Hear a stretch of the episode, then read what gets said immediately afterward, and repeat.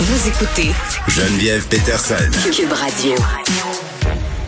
De plus en plus, on parle euh, d'incohérence de la part du gouvernement Legault, d'une apparence, euh, euh, bon, d'être un peu girouette. Et ce qui amène souvent ça, ce sont, bon, des discours d'experts qu'on peut retrouver et au niveau du gouvernement et même parfois dans les médias. Là, je le disais un peu en début d'émission, il y a des experts, des scientifiques, des gens qui travaillent en santé qui sont devenus presque des personnalités publiques là, pendant la pandémie. Ils sont très, très sollicités dans différents médias là, pour donner leurs avis différents, parfois sur les mesures sanitaires, sur la vaccination, sur les variants. Et article très très intéressant dans l'actualité euh, par rapport aux désaccords qu'entretiennent parfois ces experts-là qui ont l'air de se contredire sur la place publique et ça devient pas mal mêlant pour nous simples mortels là, qui regardons, lisons des articles puis on sait plus non plus euh, à un moment donné à quel sens vouer. Roxane Borges de Silva est une de ces expertes-là qui est très très sollicitée par les médias, vous la connaissez, elle est souvent au micro à cette émission, elle est prof à l'école de santé publique de l'Université de Montréal. Roxane, salut. Bonjour Geneviève. Bon, juste pour qu'on puisse un peu se mettre dans le bain, là, euh, que les experts soient pas d'accord ensemble, que ce soit sur la pandémie ou sur autre chose, quelque chose qu'on voit souvent en science en général. Absolument. Les principes de base de la science font que toute étude, toute recherche, toute donnée, en fait, est réfutable et reproductible. Donc, en fait, euh, on, la, la, science, en fait, est construite sur la base de cette réfutabilité, de cette reproductibilité, qui fait qu'en fait, euh, une nouvelle étude va être critiquée, analysée, et on va essayer d'en faire une autre. D'autres scientifiques vont faire une autre étude pour essayer d'améliorer ou d'aller plus loin encore dans la découverte ou dans le dans le l'amélioration finalement des, des connaissances. Oui, puis tu sais, moi, moi, parfois j'ai l'impression, puis là, soyons délicats dans, dans ce qu'on va dire, mais sais, les experts, ils sont, ils sont professionnels dans leur domaine respectif. Tu sais, par exemple, je sais pas moi si je suis virologue ou si je suis pharmacienne ou si je suis infirmière ou si je suis par exemple experte en santé publique, j'ai pas la même connaissance, la même expertise sur tous les sujets en santé. Euh, puis j'ai l'impression que là en ce moment, on a des gens qui prennent la parole un peu n'importe quand sur toutes sortes de sujets de santé sous prétexte qu'ils travaillent en santé ou sont des scientifiques.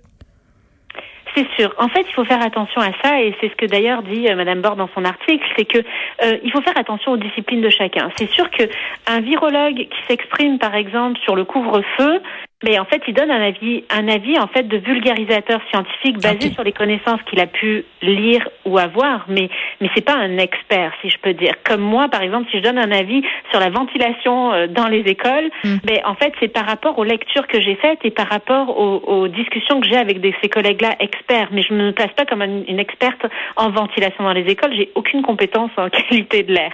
Donc, il faut faire vraiment attention au, euh, ben, à la différence entre la vulgarisation scientifique et l'expertise.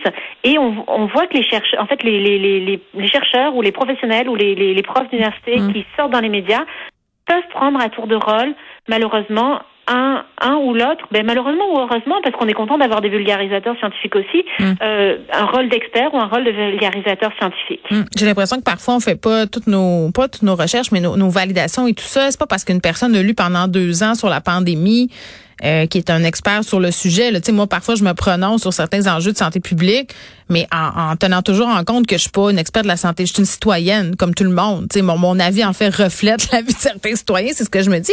il y a des gens qui ont été amenés dans les médias, euh, puis c'est pas des scientifiques, là. C'est juste parce qu'ils lisent sur la pandémie. Oui.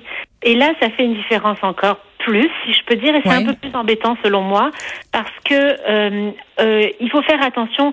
C'est quand même euh, un, un, grand travail que de faire cette analyse, et il faut avoir des compétences de base euh, sur la santé publique ou sur la virologie ou sur le système de soins pour après pouvoir en parler euh, de manière ben, éclairée, si je peux dire, et, et avoir connaissance de toutes les informations et pouvoir être critique aussi sur ce qui sort et sur la littérature scientifique sur le mmh. sujet. Donc c'est c'est difficile aussi. Il faut faire, il faut y faire attention. Oui, ben ça, ça l'éthique de chacun euh, évidemment est, est impliquée là-dedans. Euh, par rapport au fait qu'on a des scientifiques qui se contredisent, c'est dommage, mais parfois c'est un argument qui, qui sert euh, aux personnes qui sont anti-mesures sanitaires, qui sont anti-vax. Euh, ils se servent de ça pour nier, par exemple, des faits, des évidences scientifiques. Ils vont dire, par exemple, que vu que les experts s'entendent pas tous, ben en fait, ils savent pas de quoi ils parlent et que la science, on peut faire dire n'importe quoi à tout ça puis aux études. Mais en fait, là, il faut faire attention encore. C'est vrai que normalement, ces débats-là d'experts ne se déroulent pas dans les médias. Ils se déroulent dans des congrès scientifiques dans lesquels on se retrouve, on discute, on jase et, euh, et on a ces débats-là. Malheureusement, la science a avancé, en fait, a fait des avancées énormes et très rapides pendant toute la pandémie, les deux dernières années, qui fait que dès qu'une nouvelle, euh, une nouvelle, en tout cas, euh, une nouvelle information sortait ou une nouvelle étude, ben finalement, les journalistes tombaient dessus et interrogeaient des experts là-dessus. Or, les experts euh, auraient dû avoir ce débat dans un congrès et non pas euh, sur la place médiatique, sur devant le grand public. Et donc c'est pour ça que ça mêle beaucoup la population et je le comprends très très bien.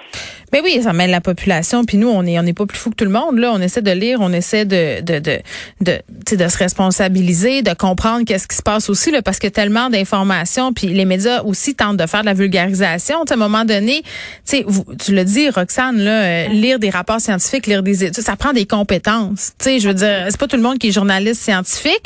Euh, puis tu sais, parfois les, médias veulent donner la parole à. Puis ça, je le comprends là. Honnêtement là, euh, c'est pas pour critiquer mes collègues, mais un de nos rôles, c'est de donner la parole à tout le monde puis de présenter tous les points de vue. Euh, en même temps, est-ce que vous trouvez ça, est-ce qu'on trouve ça responsable de donner la parole à des scientifiques qui sont complètement en marge, c'est-à-dire un scientifique sur 100 qui pense une affaire, là, puis là, les 99 autres pensent l'autre affaire. Euh, on peut parler de penser à Didier Raoul. Là, quand je dis ça, évidemment, c'est l'exemple facile qui nous vient en tête.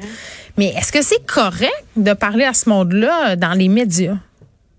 Ben, moi, je suis plutôt en défaveur justement de donner la tribune à des à des personnes qui véhiculent des propos qui ne sont ni non qui ne sont pas validés par la science ou par les pairs. Mais là, il y a euh, attendez, euh, il y a tout le temps le discours là. Oui, mais toutes les gens qui découvrent des nouvelles affaires ou qui se présentent en porte-à-faux par rapport à l'opinion publique, ce sont des précurseurs qui sont toujours mis au banc puis euh, ils passent pour des uluberlus. Puis là, on nomme des grands scientifiques comme Einstein et tout ça là. Oui, mais euh, en tout cas, il y a des validations par les pairs quand même qui peuvent se faire assez rapidement.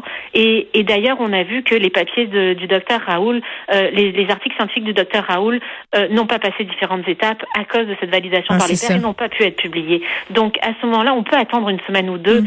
avant de, de, se lancer dans lui donner le micro sur une nouveauté qu'il aurait soi-disant mm. découvert, mais qui en fait n'en est pas une. OK. J'ai envie euh, de vous poser des questions sur votre implication dans les médias pour voir comment euh, vous goupillez tout ça. Là. Euh, vous êtes économiste en santé publique. vous n'êtes pas un virologue, rien tout ça. Est-ce que ça vient jouer dans vos décisions, par exemple, d'accepter ou pas certains types d'entrevues ou certains sujets? Oui, euh, j'ai, ça m'arrive souvent de recevoir des demandes d'entrevue sur euh, les nouveaux médicaments, par exemple, ou sur euh, la virologie ou la microbiologie. Mm. Je refuse toutes ces demandes d'entrevue-là, j'ai aucune compétence. Par contre, il arrive que j'accepte des demandes d'entrevue comme des, des, des, lignes ouvertes ou des choses comme ça, où là, mm. je me retrouve devant des questions de qui relèvent pas de mes compétences, et, et sous, soit je vais le dire, soit je vais, euh, euh, parce que je me, je me suis renseignée sur le sujet, que je connais le sujet, comme par exemple, euh, je sais pas, est-ce qu'il faut la troisième dose ou pas. Mm. Là, je vais, je vais pouvoir m'avancer, mais ça c'est plus santé publique, c'est moins virologie, mais je vais pouvoir m'avancer sur le sujet. Mais c'est sûr que je passe d'un rôle d'expert à un rôle de vulgarisatrice scientifique, quelqu'un qui a lu les études et qui, a, qui sait de quoi elle parle, sans être une experte du domaine. Oui, puis en même temps, j'imagine que bon, depuis les deux années qu'on vient de passer, là, votre façon de vous exprimer, d'aborder les entrevues, de parler aux médias a changé. Là, c'était pas dans vos habitudes avant, par exemple, d'être appelé pour réagir à chaud à un point de presse du gouvernement, à des choses qui viennent d'être annoncées, voilà cinq minutes. On l'a fait souvent ensemble, même là, cet exercice-là. Non, c'est sûr que j'avais pas cette expérience-là. J'avais déjà fait beaucoup, j'avais fait quand même pas mal de médias avant pour parler de mes, mes projets de recherche, euh, mais ben, je l'ai apprise. Il semble que je le fasse pas trop mal et, et donc du coup, ben, euh, j'accepte les demandes parce que j'ai un très grand sens du bien commun et j'apporte beaucoup d'importance. J'accorde beaucoup d'importance à, à, à, vulgariser les connaissances et à informer la population sur les données et sur la science. Donc euh, c'est ça qui m'a animé beaucoup à accepter toutes ces demandes d'entrevue au cours des deux dernières, deux dernières années. Oui, je parlais tantôt euh, du fait que ça pouvait être repris par des personnes qui sont anti-vax, complotistes sur les bars, qui adhèrent pas aux mesures sanitaires. Le fait que les scientifiques se contredisent disent parfois, euh, Un des trucs qui ressort euh, particulièrement sur les médias sociaux, c'est l'idée selon laquelle les scientifiques sont à la solde d'eux. Et là, je m'explique. Euh, on parle beaucoup des, des conflits d'intérêts, du genre euh, certains médecins quand ils prescrivent telles affaires, parce que dans le fond, les compagnies pharmaceutiques leur donnent des cadeaux, leur paient des croix. Il y a cette idée-là là, de dire aussi d'aller voir le passé des experts, même ceux qui sont à l'NSPQ. Là, on dit ah, ils sont payés par le gouvernement, donc ils sont pas objectifs. Est-ce que ça se peut d'être un expert en santé, d'être un scientifique et d'être complètement indépendant de ces compagnies-là, des pharmaceutiques? Mais en fait, c'est sûr que on pourrait dire a priori, on pourrait avoir une crainte par rapport aux médecins, mais il faut quand même rappeler que les médecins, il y a des règles très strictes, des lois qui leur interdisent d'accepter des cadeaux des pharmaceutiques. Mhm. Euh, mais cette idée-là, elle est présente dans la population. Mais pourtant, ils sont très surveillés là-dessus et ils peuvent pas accepter de cadeaux de pharmaceutiques. Mhm. Par contre, ils peuvent siéger sur des comités de pharmaceutiques ou des conseils d'administration euh, dans les, les, compagnies pharmaceutiques. Ça, évidemment, ils peuvent le faire. Et ils peuvent travailler aussi une partie de leur temps, j'imagine. Euh, en tout cas, ça doit être faisable de travailler une partie de leur temps dans les pharmaceutiques. Pour des experts comme, par exemple, moi qui viens plus des sciences humaines, ben, je, je vois pas quel conflit d'intérêt je pourrais avoir parce que je suis pas ni virologue, ni, euh, ni pharmacienne, ni quoi que ce soit. Donc, je peux pas. Mais je pourrais avoir des conflits d'intérêt avec des banques peut-être, mais c'est pas l'objet pour la pandémie. Mais euh, donc c'est ça en fait par rapport à l'économie, je veux dire.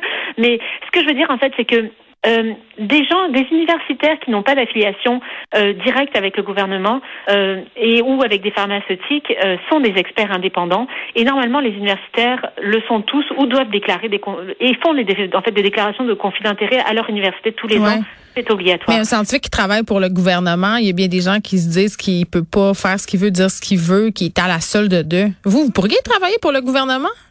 Par exemple? Ah ben non, je je peux ben en fait je peux pas travailler pour le gouvernement. Moi je suis employée de l'université donc euh, euh, si on, oui, le gouvernement ben. pourrait me donner un contrat, oui. mais mais euh, mais ça ça m'intéresse pas vraiment en fait pour l'instant là. Je veux dire, j'ai pas eu cette opportunité là, puis je suis pas sûre que je la veuille non plus. Il, il faudra analyser les choses et voir comment ça se passe, mais mais j'accorde beaucoup d'importance à être indépendante pour pouvoir justement m'exprimer librement mm. en me basant sur la science et non pas euh, en fonction d'intérêts quelconques. On est bombardé d'informations, toutes parts d'articles sur la pandémie, sur le virus, sur le variant. Comme, comme personne, comme comme consommateur de l'information, comment est-ce que est-ce que vous auriez des trucs à nous donner sur euh, qui lire, comment comment déterminer qui est un expert crédible, un bon expert, euh, ou encore voir si un article est fondé ou pas? Là?